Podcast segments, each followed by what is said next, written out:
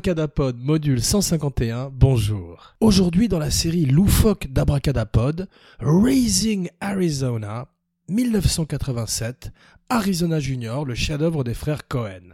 Alors, Arizona Junior, c'est euh, un des films préférés d'Abracadapod et un des films préférés d'Abracadapod fait par les frères Cohen. On a visité récemment Fargo, le film préféré d'Abracadapod des frères Cohen. Aujourd'hui, c'est au tour de Raising Arizona, quelques euh, mois, quelques années après The Big Lebowski que nous avions également visité de par le passé. Raising Arizona reste aujourd'hui un des grands films des frères Cohen et un des films qui a permis de les mettre sur la carte trois ans après Blood Simple, leur premier film, un film noir, un crime noir. Tous leurs films sont des, films de crime, des crime movies, parfois même des crime comedy.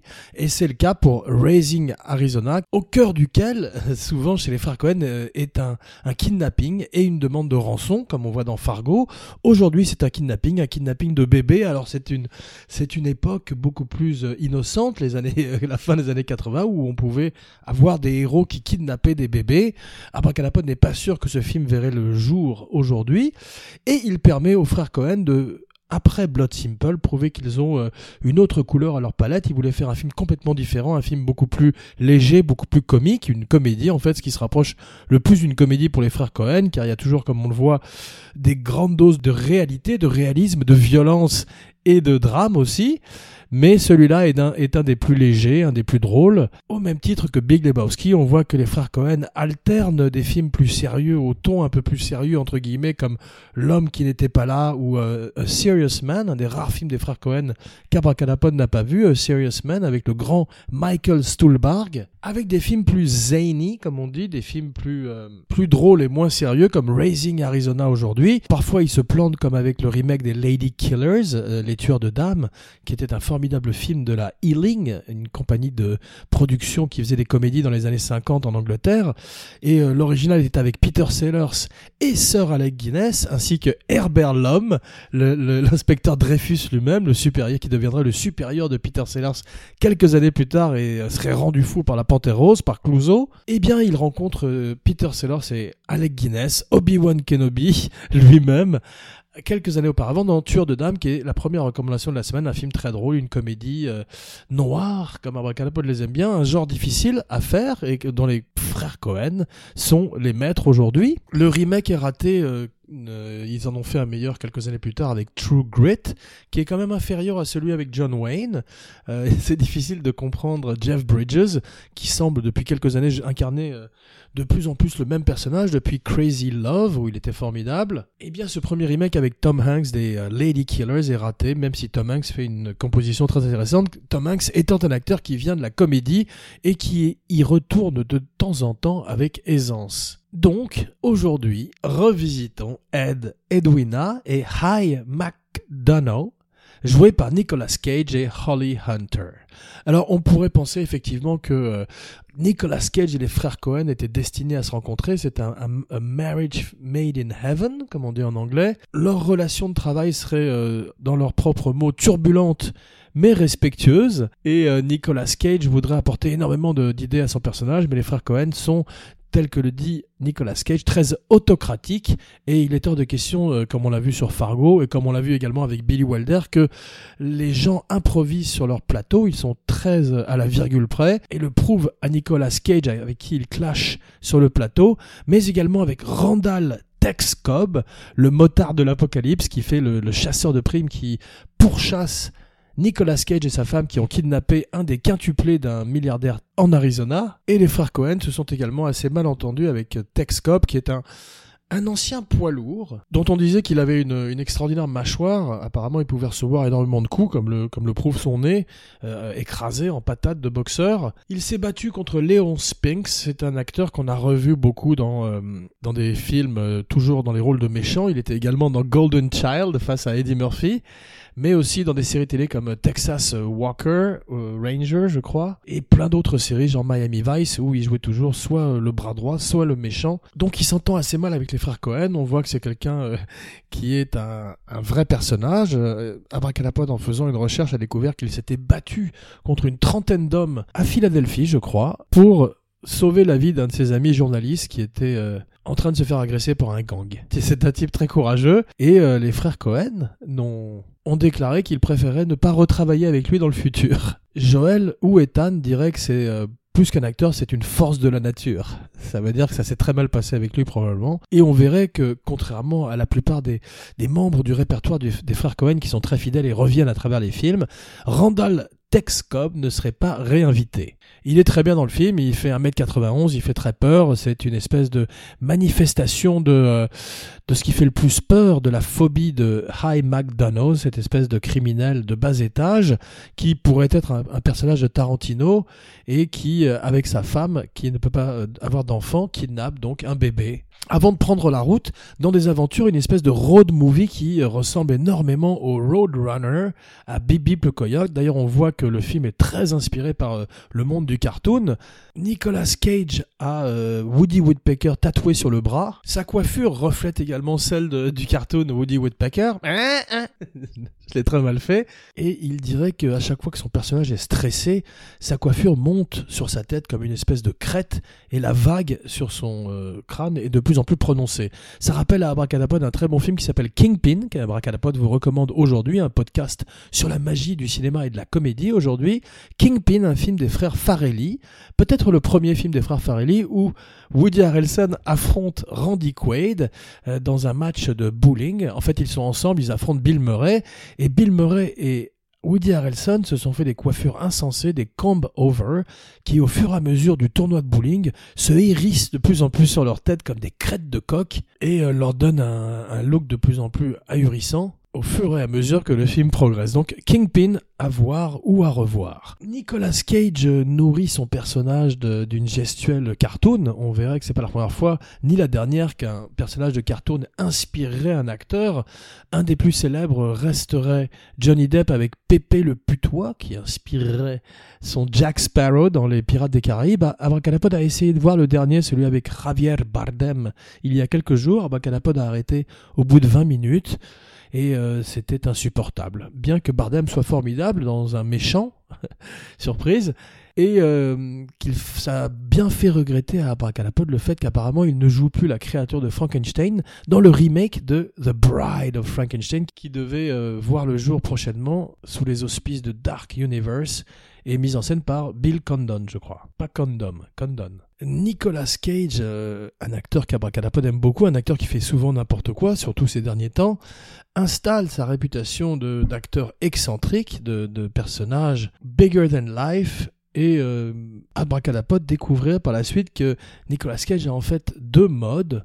Un mode hystérique, où il part euh, dans les aigus souvent, et euh, se met à crier euh, à la manière d'un Ouah Al Pacino, ou bien une manière beaucoup plus euh, somnolente où il est en vitesse de croisière à la manière d'un Bruce Willis depuis 15 ans. Donc c'est intéressant de voir quel Nicolas Cage on va avoir selon le film. Est-ce que ça va être le Nicolas Cage fou et halluciné tel le remake de The Wicker Man où il chassait des abeilles digitales en hurlant Not the bees, not the bees et il terminait le film habillé en ours en envoyant des coups de poing à des actrices, à des pauvres actrices d'ailleurs je devrais dire, ou à Nicolas Cage qui ne fait rien, comme dans Bangkok Dangerous, où on a l'impression qu'il joue tout le film euh, sous sédatif. C'est intéressant. Alors ces jours-ci, euh, il tourne toujours plus parce que il est très bankrupt. Il a acheté euh, des pyramides, des, mausolées en forme de pyramides à la Nouvelle-Orléans, des eaux de dinosaures, des châteaux, des maisons. Il a voulu vivre une vie à la Elvis, dont il a épousé la fille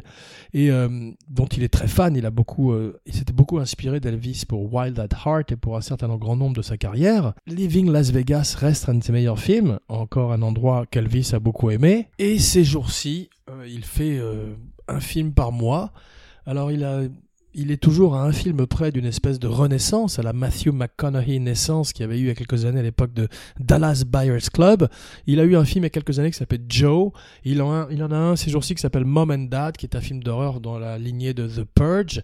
Donc il essaye de taper un petit peu dans tous les sens. Mais euh, à mon avis, il a encore euh, un Oscar en lui et euh, il reviendra bientôt s'il ne devient pas complètement fou, car ces jours-ci, il ressemble de plus en plus à Andrew Dice Clay, un comédien euh, new-yorkais des années 90 qui est un petit peu disparu aujourd'hui. une espèce de d'Elvis qui serait resté en vie et qui aurait continué à manger des sandwichs au peanut butter et à la banane frite. Hmm. Donc longue vie à Nicolas Cage qui a joué euh, The Ghost Rider, un personnage magnifique de Marvel où il avait 10 ans de trop pour le personnage et les films étaient très ratés, mais euh, A for Effort, il a essayé et il continue toujours. C'est un grand fan de bande dessinée. Il avait acheté à une époque euh, la première édition de Superman pour un million de dollars. Il l'a revendu depuis. Son fils s'appelle Kal-El, du nom du plus fameux fils de Krypton. Superman lui-même.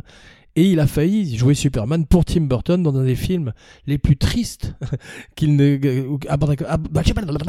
Abracadapod est très triste que ce film n'ait pas vu le jour, car c'était euh, censé être Superman fait par Tim Burton avec Nicolas Cage dans le rôle principal, une espèce de, de Superman psychédélique qui. Euh, au vu d'un court métrage, plutôt d'un documentaire formidable qui s'appelle The Death of Superman Returns, on découvre que le film était euh, très avancé en pré-production et s'apprêtait à tourner que euh, John Peters, qui était le producteur de Batman, a pull the plug, a tiré la prise à la dernière seconde, malheureusement, et que ce film ne verrait jamais le jour. Ça fait partie de ces grands projets mythiques de l'histoire du cinéma, comme le Don Quichotte ou le Mandrake de Fellini. Et Abracadapod regrette que Nicolas Cage n'ait pas été Superman. Si vous voulez voir des photos de Superman, de Nicolas Cage en Superman, Abracadapod vous invite à Google Superman Nicolas Cage. Vous ne serez pas déçu. Nicolas Cage est encore au tout début de sa carrière. Il amène tout son charme au personnage, un charme qu'on avait déjà vu en action dans euh, Moonstruck, le film qu'il avait fait avec Cher, où il était formidable.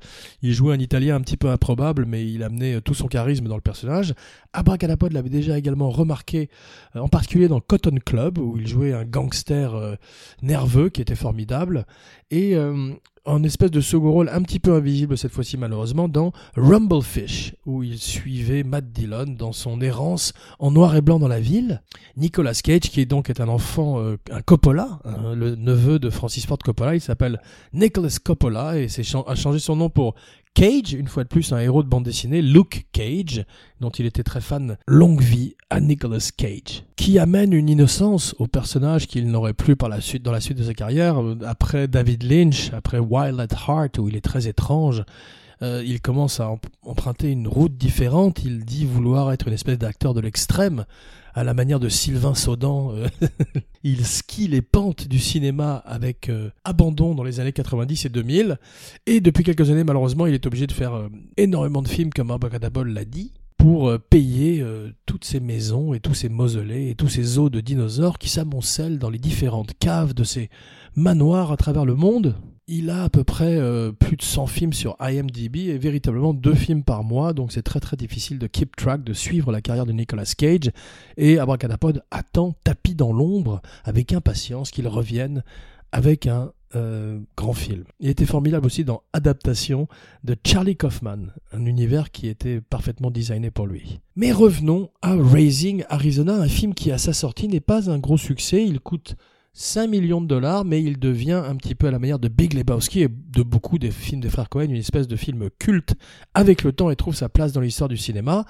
Ils auraient dû faire euh, Hot Sucker Proxy, une fois de plus, avant Raising Arizona, mais le film coûte 40 millions de dollars et Heureusement qu'ils ne l'ont pas fait car c'est un bid aussi à sa sortie et celui-là ne trouverait pas véritablement sa place dans le panthéon du cinéma à part certains euh, fans du film les frères Cohen ont des fans passionnés à travers le monde, en particulier chez les acteurs, ce qui explique pourquoi ils ont à chaque fois des distributions extraordinaires et pourquoi à chaque fois qu'un acteur a travaillé avec eux, il est à peu près assuré d'avoir une très très belle carrière à Hollywood avec plein de metteurs en scène qui vont les engager car ils ont adoré le travail qu'ils ont fait avec les frères Cohen. C'était le cas également un petit peu des acteurs qui traversaient les films de Stanley Kubrick et qui tout d'un coup étaient bénis par cette aventure dans leur carrière. Les frères Cohen euh, qui ont fait Blood Simple pour un tout petit budget sur le modèle de Evil Dead de leur ami Sam Raimi avec qui euh, Joel d'ailleurs était l'assistant monteur sur Evil Dead, ils font le film en 10 semaines et savent que pour euh, avoir un si petit budget et euh, un plan de travail aussi ambitieux, il faut être méticuleusement préparé, comme le, dit Ethan, qui ne co-signe pas encore la mise en scène avec son frère Joël, mais qui euh, met virtuellement en scène le film avec lui et qui, par la suite, ajouterait son nom à celui de Joël au générique. Joël qui est marié avec Francis McDormand, l'héroïne de Fargo qui joue dans le film une amie de Holly Hunter, de Ed, Edwina, et qui ces jours-ci va probablement gagner un Oscar pour Three Billboards Outside of Ebbing, Misery, un film qu'Abracadapod n'a pas encore vu, mais un film qu'Abracadapod s'est procuré récemment et ne serait tardé à voir pour une spéciale Three Billboards dans quelques jours, avant une spéciale Oscar, quelques jours avant les Oscars. Les frères Cohen se font une famille de comédiens avec qui ils retravailleraient. John Goodman, qui est magnifique dans le film, et qui ferait beaucoup de films avec les frères Cohen, de Big Lebowski en passant par Barton Fink, jusqu'à Inside Llewyn Davis, un, bon film des frères Cohen, un film qu'Abracadapod a, a moyennement aimé à sa sortie, mais a redécouvert récemment, et un film qui a également son charme, à la manière de Hail Caesar. Même un film moins important de leur carrière est souvent plus intéressant que la plupart des films d'autres metteurs en scène. Ils s'entourent également souvent des mêmes euh, techniciens, des mêmes euh, chef opérateur, cette fois-ci, c'est Barry Sonnenfeld, qui avait fait également la lumière de Blood Simple, leur premier film en 1984, et qui revient et qui est un émule de Sam Raimi et de cette caméra extraordinairement acrobatique qui passe de façon très kinétique entre les personnages, qui escalade les voitures, les façades d'immeubles. Sam Raimi l'avait fait quelques années auparavant avec Evil Dead en attachant une caméra sur une planche de bois qu'il traînait à travers la forêt sur le dos de Bruce Campbell en le fouettant. Cette fois-ci, les frères Cohen ont un, un peu plus grand budget, ils ont une grue, ils peuvent faire des mouvements un peu plus sophistiqués et grâce à Barry Sonnenfeld, ont une image très très particulière. On reconnaît instantanément depuis cette époque un film des frères Cohen. Leur mise en scène, ça s'agirait un petit peu, il y aurait moins d'effets de caméra, moins d'effets euh, cartoon. Barry Sonnenfeld deviendrait lui-même un metteur en scène très célèbre, très, très connu grâce à la série des Men in Black. Il a fait également avant Adam's Family, qui était plutôt pas mal, d'après la bande dessinée de Charles Adams, en particulier le deuxième, Adam's Family Values, et euh, a fait les Men in Black. Depuis quelques années, il est à la télévision, je crois. En tous cas, c'est un bon metteur en scène, qui a commencé comme chef opérateur des frères Cohen. Les frères Cohen travaillent également souvent avec Carter Burwell, qui fait leur musique. Cette fois-ci, c'est euh, du yodeling et euh, du banjo, donc un hommage à la musique euh, profonde des États-Unis, tel qu'il le ferait quelques années plus tard avec Oh Brother, Where Art Thou, une bande-son qui gagnerait plusieurs Oscars. 15 bébés sont utilisés par la production. Les frères Cohen sont obligés de renvoyer des bébés qui commencent à marcher, car ils ont besoin de bébés qui rampent simplement sur le sol. Ça doit être très difficile à tourner euh, et un enfer sur le plateau, Kevin Costner aurait pu être High McDonough. Effectivement, il auditionne pour les frères Cohen, mais euh, il n'a pas l'humour nécessaire pour le personnage qu'incarnerait heureusement Nicolas Cage. Kevin Costner n'est pas un mauvais acteur, mais euh, il aurait été pas tout à fait adéquat pour un film des frères Cohen, qui ont une écurie très spécifique d'acteurs, dont John Goodman, dont on parlait précédemment, qui est magnifique dans le film, et William Forsythe, son acolyte. Les deux hommes émergent du sol que dans une naissance monstrueuse en hurlant. Une fois de plus, ils sont des précurseurs de Steve Buscemi et Peter Stormare dans Fargo, des euh, Lenny et George de l'enfer. Le film est d'ailleurs truffé de références, une à Lenny avec Lenny Smalls, qui est joué par Randall Cobb, ce motard de l'apocalypse, et également des références comme d'habitude à Kubrick, un de leurs metteurs en scène préférés, ainsi qu'une référence qui a fait très plaisir à Abracadapod au film préféré d'Abracadapod, La nuit du chasseur. Children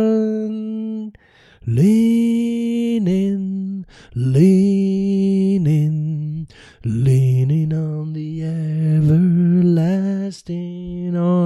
Et à un moment du film, Nicolas Cage dit It's a difficult world for little things. It's a hard world. Citant mot pour mot une des répliques du film de Charles Lawton, La nuit du chasseur. La nuit du chasseur. La nuit du chasseur. Kevin Costner auditionne quand même trois fois. C'est avant qu'il ne devienne une star, euh, à la fin des années 80. Il exploserait quelques, quelques mois après. Et euh, deviendrait une très très grosse star. C'est le film préféré, à propos de grosse star, hein, d'un formidable metteur en scène qu'Abracadapod aime beaucoup, qui est Edgar Wright.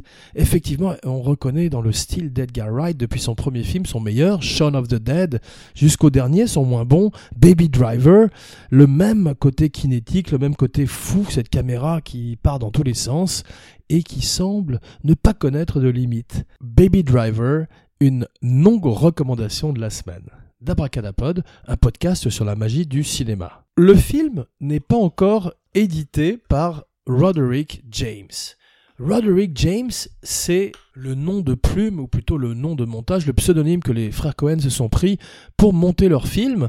Ils s'inventent un, alter ego anglais qui euh, aurait été incarné par Albert Finney s'ils avaient gagné pour euh, Fargo, et il serait nommé deux, trois fois plus de, plus aux Oscars. Mais cette fois-ci, ils ont un monteur qui n'est pas Roderick James, donc quelqu'un d'autre, car ils veulent probablement, au début de leur carrière, avoir un autre œil sur leur film, ce serait la dernière fois qu'ils ne montraient pas leur propre film.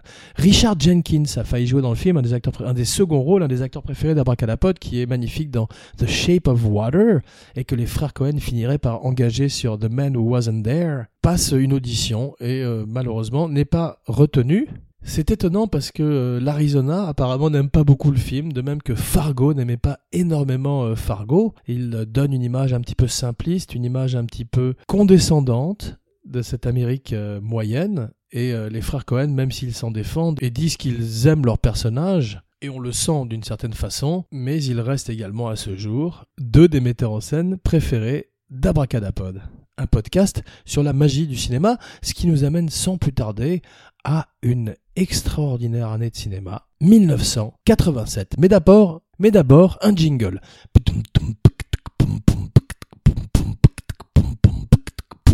1987. Cette abracadanella Schwarzenegger affronte le Predator. Alors une autre euh, incarnation du Predator qui est beaucoup plus intéressante s'appelle Warning Terreur extraterrestre avec Jack Palance et Martin Landau. C'est un film difficile à trouver des années 70, mais euh, il raconte également l'histoire d'un prédateur, d'un extraterrestre qui vient sur Terre comme on visiterait ces chasses en Sologne pour chasser le gibier le plus intéressant qu'est l'être humain, comme nous l'a appris le comte Zaroff et le Zodiac Killer. Cet abracadabra Lethal Weapon. Riggs and Myrtle, I'm Too Old for That Shit. Mel Gibson, Danny Glover, un film de Richard Donner, il y en aurait cinq de plus. Abracadapod les aime plutôt bien, en particulier celui avec Jet Li, où il est euh, extraordinairement charismatique comme d'habitude. Joel Schumacher fait euh, un de ses meilleurs films, The Lost Boy, People Are Strange When You're a Stranger, avec euh, Kiefer Sutherland, un film de vampire moderne, qui est un petit peu le précurseur des True Blood et autres Twilight, et qui était plutôt pas mal fait pour l'époque. Evil Dead 2, à propos de Raising Arizona, euh, Sam Raimi fait son chef-d'œuvre. Abracadapod aurait la chance de travailler sur Army of Darkness, Evil Dead 3 et Evil Dead 2 est la raison pour laquelle Abracadapod a eu envie de travailler sur Evil Dead 3 car c'est un extraordinaire film qui mélange l'horreur, l'humour, le cartoon, le gore de façon euh, euh, qu'on n'avait pas vu euh, précédemment. Et Sam Raimi prouve à l'époque qu'il est un très grand metteur en scène. Il prouverait malheureusement par la suite qu'il a un peu plus de mal à euh, appréhender une histoire, à comprendre l'arc d'un caractère, d'un personnage. Mais en tous les cas, il sait extraordinairement faire bouger une caméra et le prouve avec son chef-d'œuvre Evil Dead 2 avec Bruce Campbell, sa muse, sa Marlène Dietrich, son Robert De Niro. À propos de grands films, à propos de grands metteurs en scène, Robocop. Je vous l'avais dit, 1987, cette abracadabra, Robocop, Evil Dead 2, I Rest My Case.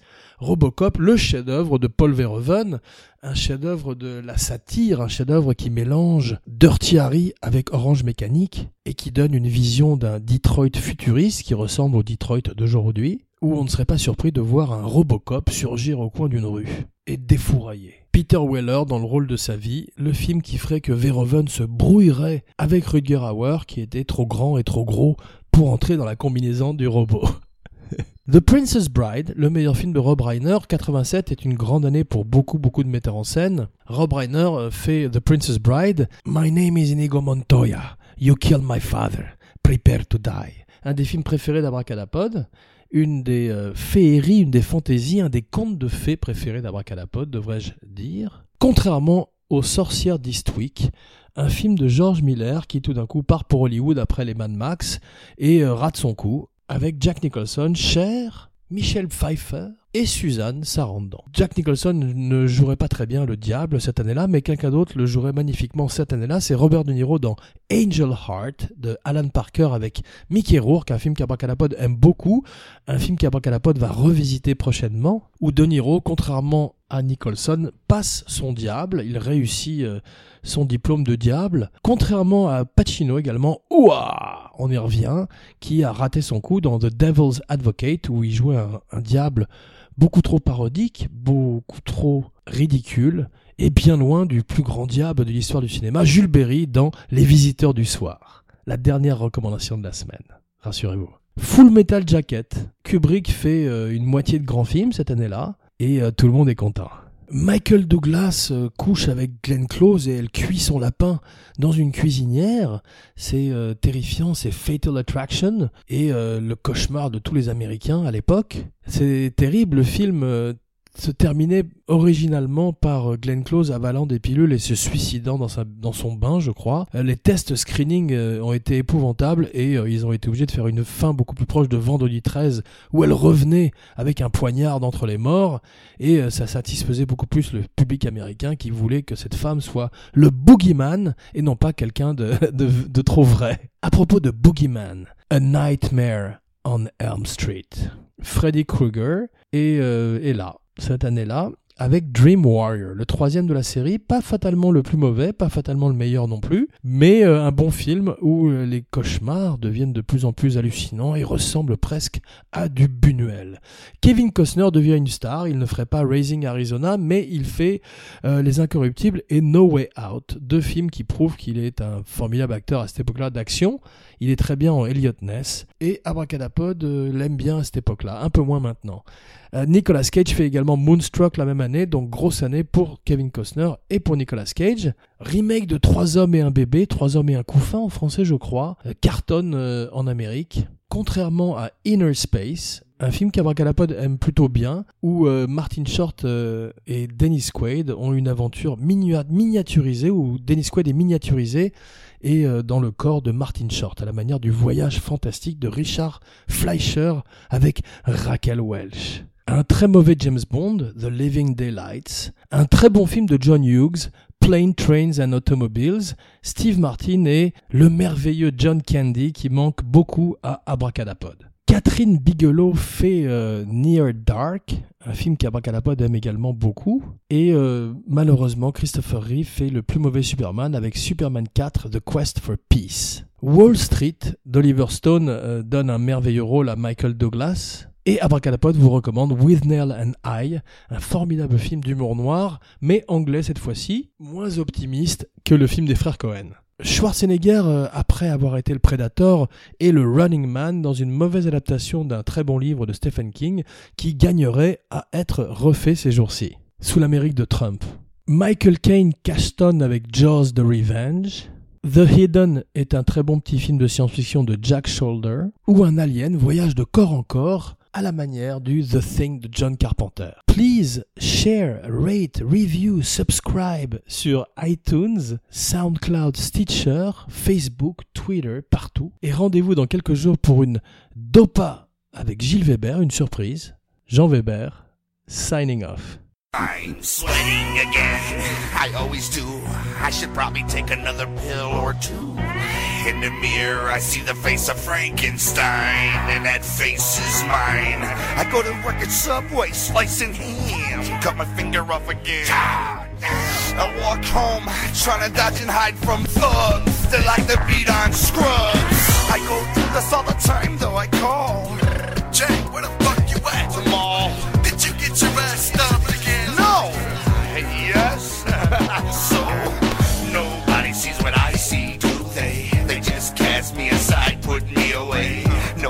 No style, no place to go.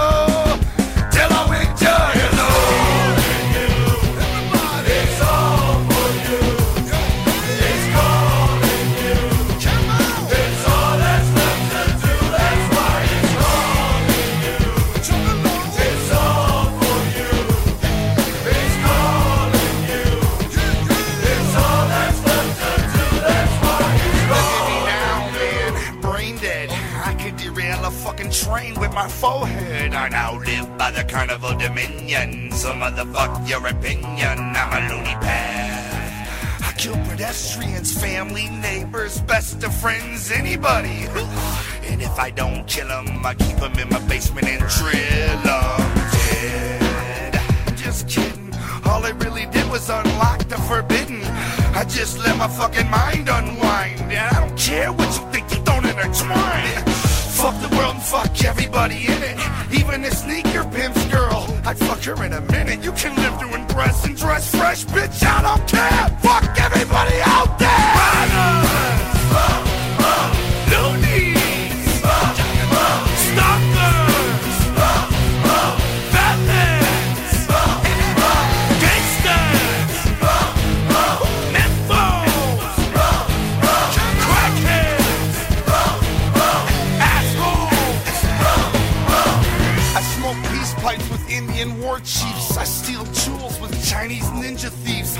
Catch whales like guppies and crush walls. I throw giant icebergs like snowballs. I surf tidal waves, drink molten rock. I put a fucking tornado in a headlock. I go to Italy and straighten that tower. The